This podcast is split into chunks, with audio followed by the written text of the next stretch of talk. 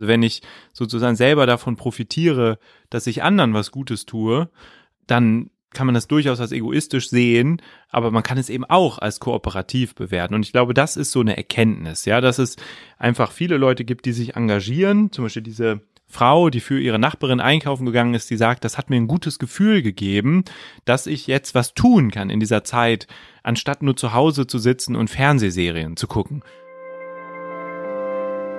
Hinter der Geschichte. Der wöchentliche Podcast für Freunde der Zeit stellen Sie sich zwei Welten vor. Eine, in der Menschen sich gegenseitig helfen und in Momenten der Krise selbstlos handeln. Und eine, in der Menschen nur an sich denken und den eigenen Vorteil suchen. Was glauben Sie? In welcher dieser beiden Welten leben wir eher? Mit dieser Frage beschäftigt sich die Titelgeschichte in der aktuellen Zeit. Sie fragt, wie solidarisch sind wir noch? Denn gerade die Corona-Krise hat gezeigt, dass viele Menschen zu überraschender Hilfsbereitschaft fähig sind, aber auch zu großer Rücksichtslosigkeit. Damit herzlich willkommen zum Podcast Hinter der Geschichte. Mein Name ist Lennart Schneider von den Freunden der Zeit und mein Gast heute ist Jens Tönnesmann. Er ist Redakteur im Wirtschaftsressort und hat zusammen mit Viola Diem viele Menschen getroffen, die sich während Corona besonders solidarisch verhalten haben. Hallo Jens. Hallo Lennart. Die Frage, ob der Mensch im Grunde gut oder im Grunde böse ist, zieht sich ja durch euren Artikel durch.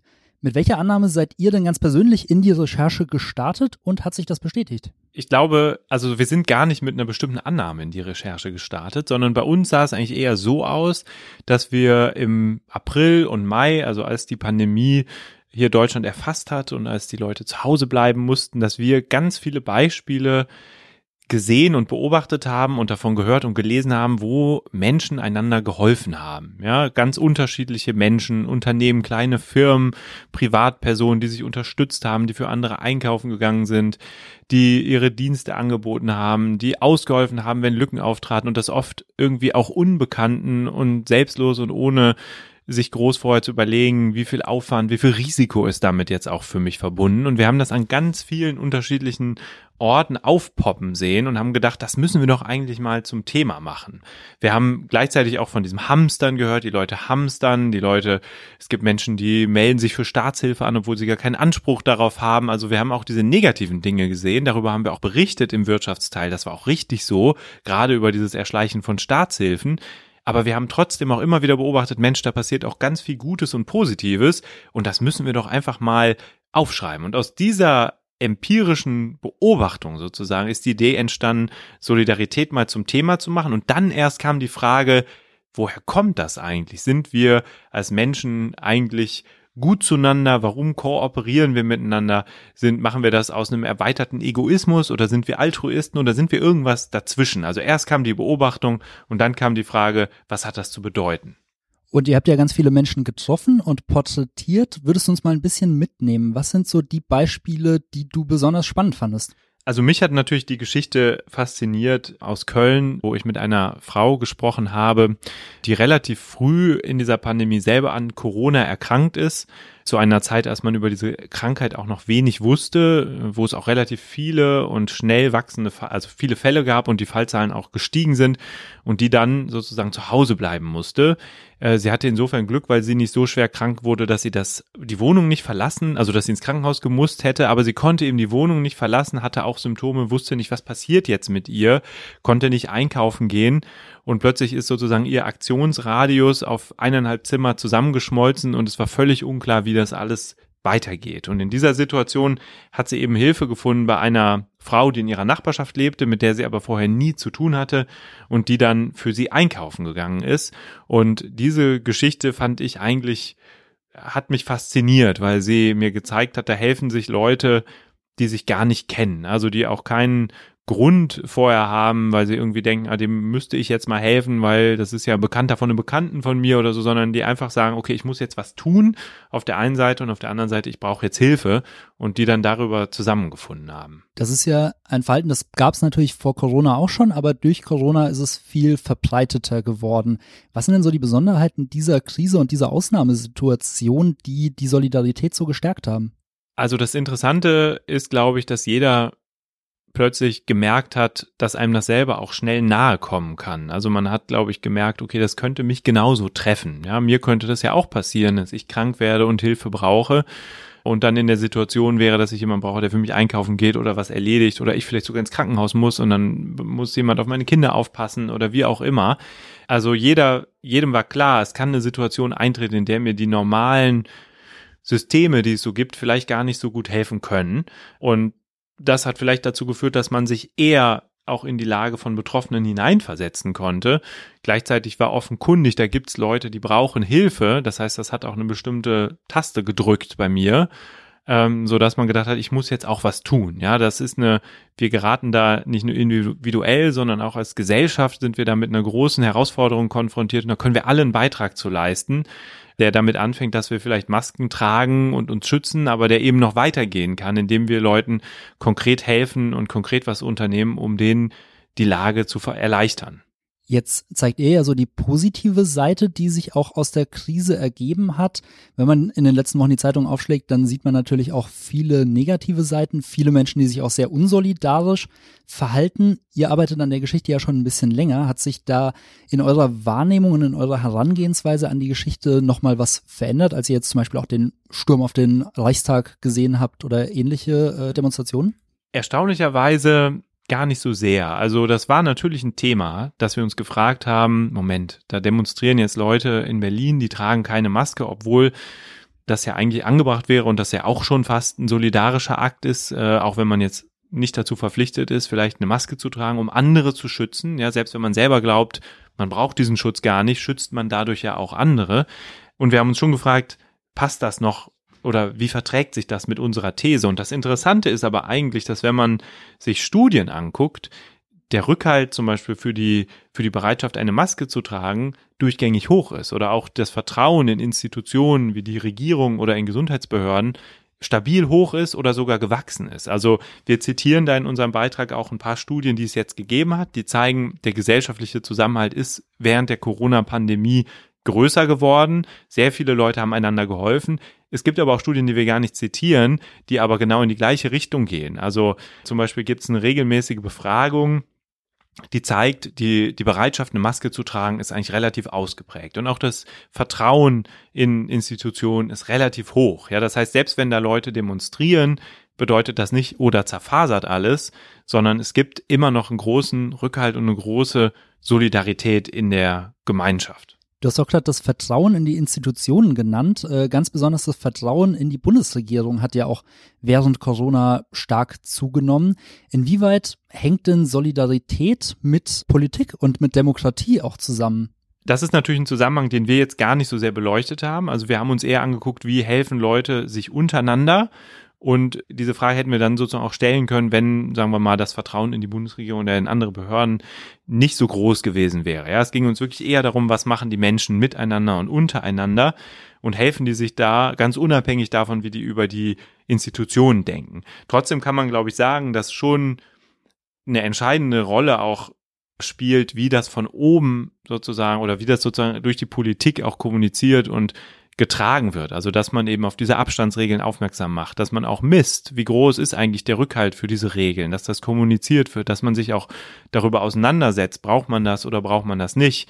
Das führt natürlich dazu, dass die Menschen die Gründe eher nachvollziehen können und vielleicht eher eine Bereitschaft entwickeln, das zu tun und sich auch vielleicht eher gut aufgehoben fühlen. Also ich weiß nicht, wir haben natürlich jetzt nur die deutsche, äh, die Situation in Deutschland recherchiert, ich weiß nicht, was dabei rausgekommen wäre, wenn wir uns die USA angeguckt hätten. Ich glaube, auch in den USA gibt's fantastische Beispiele von ganz großer Hilfsbereitschaft. Aber vielleicht ist es da auch viel polarisierter, das ist jetzt nur eine Mutmaßung, weil da eben von der Politik nicht so eindeutig signalisiert wird, wie groß die Gefahr ist und was eigentlich zu tun ist.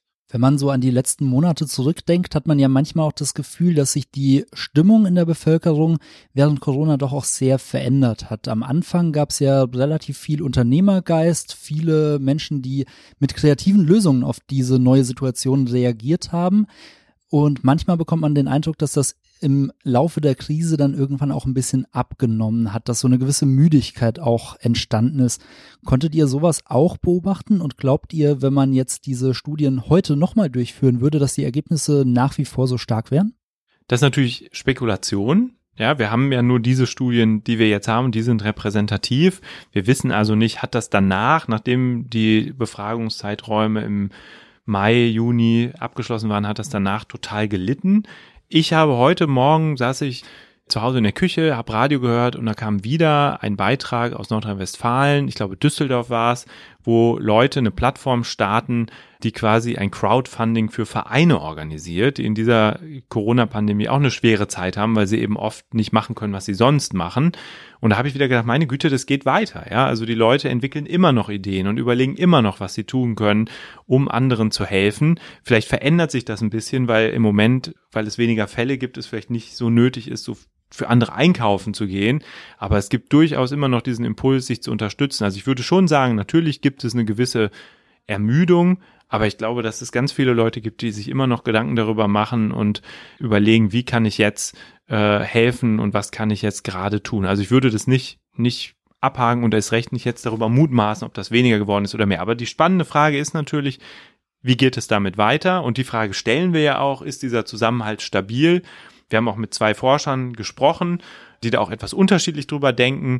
Und da kann man, glaube ich, wenn man den Artikel liest, kann man sich gut mit auseinandersetzen und dann vielleicht eher in die eine oder in die andere Richtung tendieren. Aber das ist zum Beispiel was, was uns bei dem Thema so fasziniert hat, dass es eigentlich jeden angeht. Ja, sowohl das akute Erleben, ja, entweder man hat selber Solidarität erlebt oder man hat vielleicht solid war solidarisch anderen gegenüber, hat anderen geholfen äh, oder man war es vielleicht auch nicht, aber jeder hat es in irgendwie in irgendeiner Weise mitbekommen und gleichzeitig hat jeder eine Meinung zu der Frage, sind wir eigentlich solidarische Wesen? Sind wir kooperativ? Oder ist das jetzt nur eine Ausnahmesituation und im Grunde danach sind wir alle wieder wie vorher und äh, eher egoistisch oder waren es sogar in der Krise, weil wir, weil wir auch viele Sachen beobachtet haben, wie Hamsterkäufe, die eben so waren. Ich glaube, jeder kann was, hat was selber gesehen und hat eine Meinung zu dem Thema. Du hast ja gerade auch ein Beispiel für eine Online-Plattform genannt und auch in dem Artikel nennt ihr ja Plattformen wie nebenan.de oder betterplace.org. Also sehr viel dieser Hilfe, auch der nachbarschaftlichen Hilfe, hat sich über das Internet organisiert.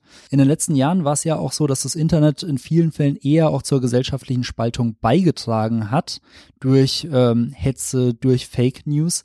Habt ihr das Gefühl, dass das Internet Teil der Lösung oder Teil des Problems ist?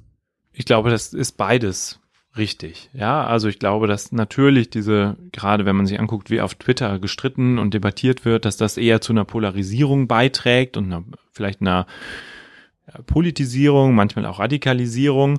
Gleichzeitig ist aber, wie du schon gesagt hast, nebenan.de eine Plattform, über der, über die sich Menschen finden, die in der Nachbarschaft sind. Und was ich daran so reizvoll finde oder so interessant finde und was mir auch die Macher von nebenan.de erzählt haben, ist, dass eben auf dieser Plattform ganz andere Themen im Vordergrund stehen. Also zum Beispiel, wie hilft man sich untereinander? Oder jemand sucht einen Babysitter und schreibt das da, ja? Oder jemand braucht irgendwie Erde für den Garten und fragt, äh, hat jemand welche abzugeben oder so. Also da geht es oft um so nachbarschaftliche Dinge und da tritt diese ganze politische Diskussion in den Hintergrund, ja, was vielleicht auch ein bisschen daran liegt, dass die Leute, die dann auf nebenan.de, da bist du eigentlich nur vernetzt mit den Leuten in deinem Viertel oder maximal dem Viertel drumherum, dass du denen ja jeden Tag auf der Straße begegnen kannst und du weißt, du bist eigentlich auch in einer Art Gemeinschaft und hast äh, vielleicht brauchst mal dies oder brauchst mal das und bist auch froh, wenn die anderen was brauchen oder dir helfen. Also da ist auch der Anreiz vielleicht nicht so groß, da plötzlich politische Diskussionen vom Zaun zu brechen, sondern es geht vielmehr um um den Alltag und Dinge, die gerade anstehen, Veranstaltungen teilen und so weiter. Also das zeigt eigentlich, dass es eben nicht das Internet ist, das die Dinge schlimmer oder besser macht, sondern es kommt eben darauf an, welche Art von Plattform man dafür baut und nutzt und wie die Menschen sich darauf letztendlich auch verhalten. Und ihr sagt ja auch, dass gerade auf diesen Plattformen es ganz viele Neuanmeldungen gab in den ersten Monaten und dass teilweise sogar die Hilfsangebote sogar die äh, Nachfrage überschritten habt. Ein Aspekt, den ich bei eurer Geschichte auch noch besonders interessant fand, war, dass die Titelgeschichte sich ja nicht nur aus eurem Artikel zusammensetzt, sondern auch noch zum Beispiel aus einem Interview mit einem Anthropologen und aus einem Essay von Uwe Jean Häuser, dem Wirtschaftsressortleiter. Nochmal zu diesem Anthropologen. Was kann man aus dem Tierreich und auch aus der äh, Evolutionstheorie über Solidarität lernen? Also ich glaube, dass natürlich wir versucht haben, das Thema aus verschiedenen Perspektiven zu beleuchten. Viola und ich haben, wie gesagt, versucht, die Empirie in dieser Krise zu ergründen und das ja auch mit Forschern abgeglichen.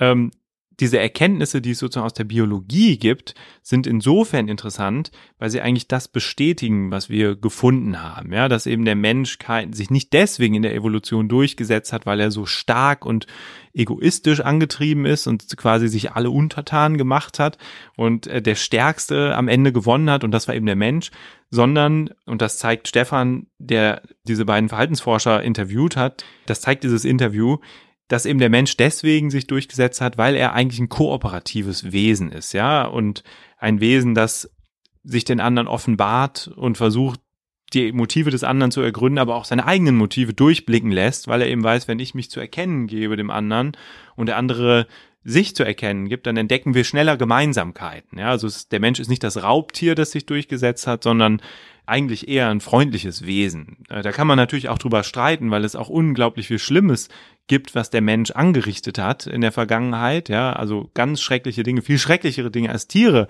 anzurichten imstande sind. Und das ist auch eine Frage, die man diesen Forschern natürlich stellen muss und kann. Dafür gibt es auch Erklärungen, zum Beispiel, dass Menschen sich dann innerhalb einer bestimmten Gruppe sehr gut verstehen, aber sich dafür umso mehr von anderen Gruppen abgrenzen. Ein Problem, das man aber auch in den, ein Stück weit in den Griff kriegen kann, wenn man diese Gruppengrenzen ein bisschen durchbricht, ja, und zum Beispiel darauf setzt, dass Menschen aus der einen Gruppe Menschen aus der anderen Gruppe kennenlernen, damit sie sich einfach näher kommen und dann nimmt die Kooperation sozusagen überhand. Aber das ist quasi die Erkenntnis, die man aus der Biologie hat und die eigentlich unsere Erkenntnisse, die wir jetzt während der Krise gewonnen haben, ja, bestätigt oder untermauert wenn ich dir so zuhöre und auch nachdem ich den Artikel gelesen habe, bekomme ich den Eindruck, dass meine Eingangsfrage, nämlich ob der Mensch eher egoistisch oder solidarisch handelt, dass die vielleicht gar nicht so klar zu beantworten ist, weil das Solidarische teilweise ja auch egoistisch ist, weil es einem einen Vorteil verschafft, weil Kooperation ja eine sehr erfolgreiche Strategie ist. Ist das auch so eure Erkenntnis aus der Recherche? Also ich glaube, der, das Problem liegt schon in der Frage, ja. Also ist der Mensch entweder Egoist oder Altruist oder ist er entweder auf seinen eigenen Vorteil bedacht oder solidarisch, ja? Das bedeutet, du stellst eigentlich immer, wenn du so eine Oder-Frage stellst, schließt das eine das andere immer aus. Und du hast es ja schon selber gesagt, dass das oft zusammenfällt. Und das ist ja auch gut so. Also wenn ich sozusagen selber davon profitiere, dass ich anderen was Gutes tue, dann kann man das durchaus als egoistisch sehen, aber man kann es eben auch als kooperativ bewerten. Und ich glaube, das ist so eine Erkenntnis, ja, dass es einfach viele Leute gibt, die sich engagieren. Zum Beispiel diese Frau, die für ihre Nachbarin einkaufen gegangen ist, die sagt, das hat mir ein gutes Gefühl gegeben, dass ich jetzt was tun kann in dieser Zeit, anstatt nur zu Hause zu sitzen und Fernsehserien zu gucken. Das heißt, sie hat selber einen Gewinn davon mitgenommen, ja, der aber eher emotionaler Natur war ähm, und nicht jetzt irgendwie sich in Geld oder sonst was bemessen lässt, der aber zeigt natürlich, es hat ihr, es hat ihr gut getan, es hat anderen gut getan und das zeigt eben auch, finde ich, so das Wesen dieser Kooperation, ähm, dass sich das eben, dass es, dass man eben nicht entweder Egoist oder kooperativ ist, sondern dass das eben auch zusammenfällt und das macht das Ganze wahrscheinlich auch so stark, ja, weil sonst wäre der Mensch hätte sich vielleicht dieser äh, hätte sich in der Evolution nicht so durchgesetzt, wenn das nicht beides so gut zusammenfallen würde. Und ich finde, das wird auch haben wir sozusagen bestätigt gesehen. Ich muss aber auch dazu sagen, dass Viola, also meine Co-Autorin, die jetzt hier nicht dabei ist, aber ähm, äh, natürlich zu dem Text genauso viel beigetragen hat, dass wir beide uns schon ganz schön auch darüber auseinandergesetzt haben, was bedeutet das jetzt? Ja, sind wir am Ende eigentlich eher der Ansicht, der Mensch ist sozusagen tendiert eher zum Guten äh, oder ist doch irgendwie ein Egoist äh, und hilft eigentlich nur, solange es für ihn nicht viel Aufwand bedeutet. Ja, also da haben wir schon drüber gestritten und auch mit der mit der darüber, mit welchem Gefühl man am Ende oder welche Erkenntnis man aus dem Text rausgeht. Und wir haben auch in dem Text, wenn man den liest, wird man sehen, wir stellen auch unterschiedliche Perspektiven gegenüber und nehmen die, beantworten es am Ende eigentlich nicht ganz eindeutig, weil wir finden, das ist erstens nicht ganz eindeutig zu beantworten, zumindest nicht nach, nach ein paar Monaten Krise. Ähm, und ich glaube, dass die Menschen auch zu unterschiedlichen Antworten kommen. Und deswegen finde ich es auch spannend, was jetzt andere vielleicht zu diesem Text sagen und ähm, wie sie selber diese Dinge sehen. Also, liebe Hörerinnen und Hörer, wenn Sie das nächste Mal jemanden sehen, der in Not ist, der Ihre Hilfe braucht, dann helfen Sie, seien Sie kooperativ, seien Sie solidarisch, auch aus reinem Egoismus, es könnte Ihnen selbst nutzen. Vielen Dank, Jens, dass du dir die Zeit genommen hast, uns einen kleinen Einblick in die aktuelle Titelgeschichte zu geben. Alle weiteren Beiträge aus dieser Strecke finden Sie in der aktuellen Zeit. Und wenn Sie uns sagen wollen, wie Sie den Beitrag gefunden haben und auch wie Ihre Meinung dazu ist, kommentieren Sie doch gerne auf Zeit Online unter dem Beitrag. Damit verabschiede ich mich von dir, Jens, und auch von unseren Hörerinnen und Hörern. Aber ich würde ganz kurz ändern, kommentieren finde ich super, aber ich, ich glaube, Viola und ich, wir freuen uns auch über genau über Zuschriften zu dem Thema, weil wir das Gefühl haben, man beobachtet, das sind so viele kleine Dinge, die gerade passieren, ja, so viele Leute, die irgendwas machen, helfen, tun, das kann man gar nicht alles sehen. Also wenn Sie, liebe Hörerinnen und Hörer, da was entdeckt haben, was Sie wichtig finden, schreiben Sie uns das. Aber schreiben Sie uns auch, wenn Sie einer ganz, zu einer ganz anderen Ansicht gelangt sind oder eine ganz andere Art der Krise erlebt haben und wenn Sie das Gefühl haben, es ist gar nicht so weit her mit der Solidarität. Also ich glaube, das ist ein Thema, mit dem wir uns jetzt auseinandergesetzt haben und das uns auch so beschäftigt, dass wir uns auf Input von Ihnen da sehr freuen würden. Genau, wenn Sie uns schreiben möchten, dann gerne per E-Mail an leserbriefe.zeit.de. Jens freut sich über Ihre Post. Wenn Ihnen dieser Podcast gefallen hat, dann freuen wir uns immer sehr über eine Bewertung bei Apple Podcasts, denn das hilft auch anderen Leserinnen und Lesern, diesen Podcast zu entdecken. Und ähm, Sie können auch ganz viele weitere Episoden auf unserer Website hören unter www.freunde.zeit.de. Dort finden Sie auch ganz viele Einladungen zu Online-Veranstaltungen, wo Sie mit Zeitredakteuren in den nächsten Wochen ins Gespräch kommen können und auch da nochmal hinter die Kulissen der Zeit blicken können. Wir freuen uns auf Sie